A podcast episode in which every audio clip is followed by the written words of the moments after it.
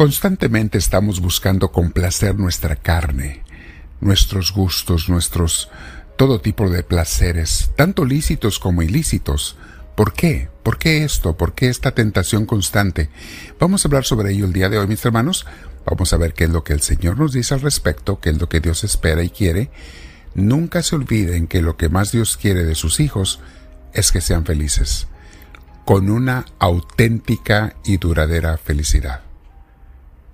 Vamos a meditar sobre ello, pero antes te invito a que te sientes en algún lugar con tu espalda recta, tu cuello y tus hombros relajados.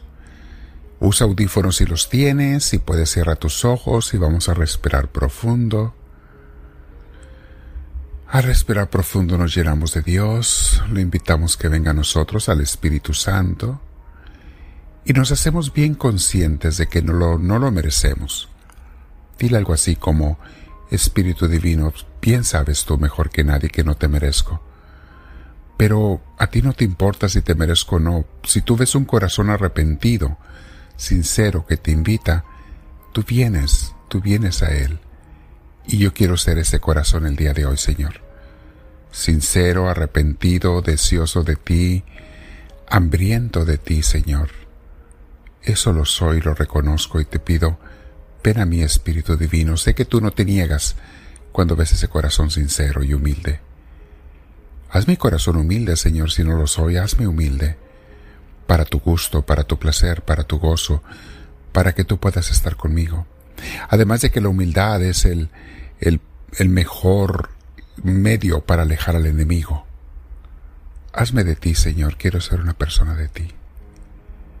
Gracias, Dios mío, quédate en mí, te lo pido, y con mis hermanos que estamos reunidos a través de las redes sociales en muchas ciudades y países, te decimos todos juntos y al unísono, Gloria al Padre, Gloria al Hijo, y Gloria al Espíritu Santo, como era en un principio, sea ahora y siempre, por los siglos de los siglos. Amén.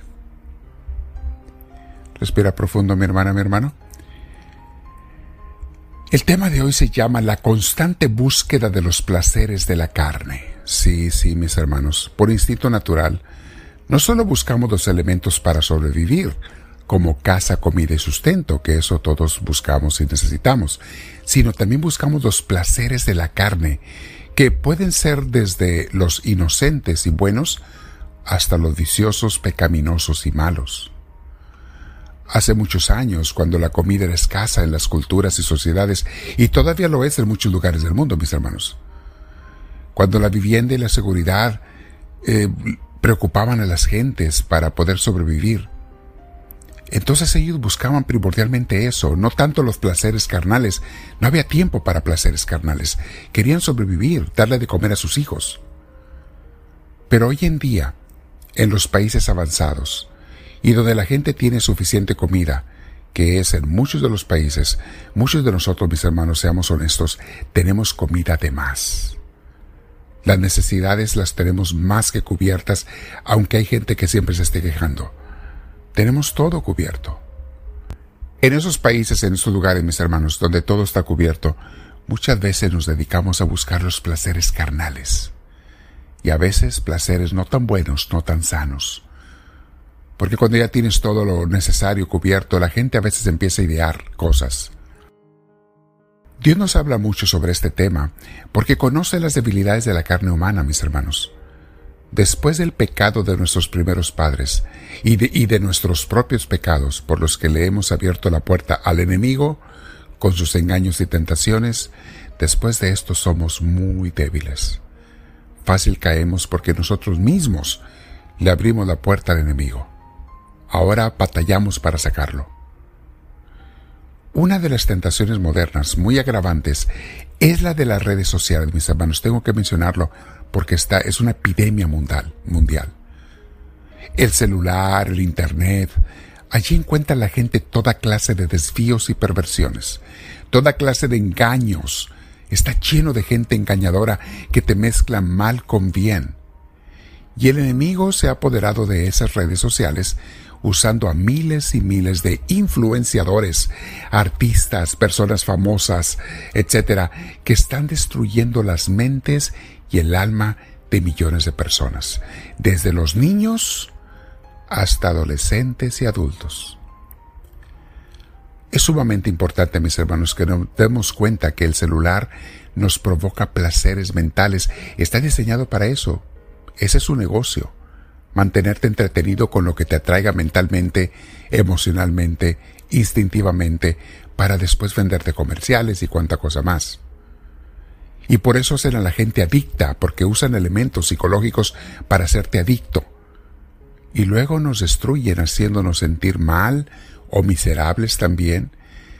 Las redes sociales a mucha gente las hace sentir incompletos o insatisfechos porque se comparan con las figuras ficticias que ves en las redes, incluyendo a tus contactos de Facebook que están llenos de falsedad. ¿Saben por qué, mis hermanos? Porque todo mundo pone sus mejores fotos. Escogen una de cada 75, está comprobado eso. Antes de poner una foto, eliminan 74 y escogen una foto donde se vean más bien de lo que en realidad están, más felices de lo que en realidad son, más contentos y comiendo más comida de la que en realidad comen. Veamos qué nos dice, mis hermanos, Dios sobre las tentaciones carnales y los que se dejan llevar por ellas. Primera de Juan, capítulo 2, versículo 15 y siguientes, dice nuestro Señor así, No amen al mundo ni nada de lo que hay en él. A mis hermanos, quisiera quedarme en esta frase y repetirla y explicarla por mucho tiempo. No amen al mundo ni nada de lo que hay en él. Nada, no te enamores de nada ni de las modas, ni de las joyas, ni de los artistas, ni de las personas famosas, ni de los modelos, ni de los maquillajes, ni de la ropa, de nada. No te enamores de nada de lo que hay en él. Y sigue diciendo, si alguien ama al mundo, no tiene el amor del Padre. Ay Dios santo, esto es muy fuerte. Tenemos que escoger, mis hermanos, o amar al mundo o amar al Padre Celestial amar a Dios. Sigo leyendo. Porque nada de lo que hay en el mundo, como los malos deseos del cuerpo, la codicia de los ojos y la arrogancia de la vida, proviene del Padre. Todo esto proviene del mundo. Notas, mi hermana, mi hermano, le dan a uno donde más débil está uno, las tentaciones, la codicia, las cosas bonitas, antojables, placeres, dinero, paseos, comida, etc. ¿Te fijas? Y eso va en contra de vivir la vida del Espíritu de Dios. Versículo 17, dice lo que va a pasar. El mundo se acabará con sus malos deseos, pero el que hace la voluntad de Dios permanecerá para siempre. Ahí está. ¿Cuán cierto? Esas cosas que te ofrece tu celular, tus redes sociales, se van a acabar. La televisión o quien te lo esté ofreciendo o las malas amistades, si te uniste a una mala amistad que te está pervirtiendo y condenando en vida, retírate. Un mal novio, una mala novia, una persona que te está condenando en vida, retírate para siempre de esa persona. Para que te puedas acercar a Dios y no lo pierdas dice el versículo 18, queridos hijos, esta es la hora final. Y vaya que si lo es, mis hermanos, ¿eh? Esta es la hora final. Y así como ustedes oyeron que el anticristo vendría, muchos son los anticristos que han surgido ya. Los encuentras alrededor de ti, mis hermanos, y en las redes sociales y en la televisión. Muchos son los anticristos que han surgido ya. Por eso nos damos cuenta de que esta es la hora final palabra de Dios. Mis hermanos, es mucho lo que te pudiera decir sobre este tema, pero sigue tú meditando con Dios. Sigue platicando, pregúntale y relee, lee abajo o reescucha el audio y dile, háblame Señor, que tu siervo te escucha.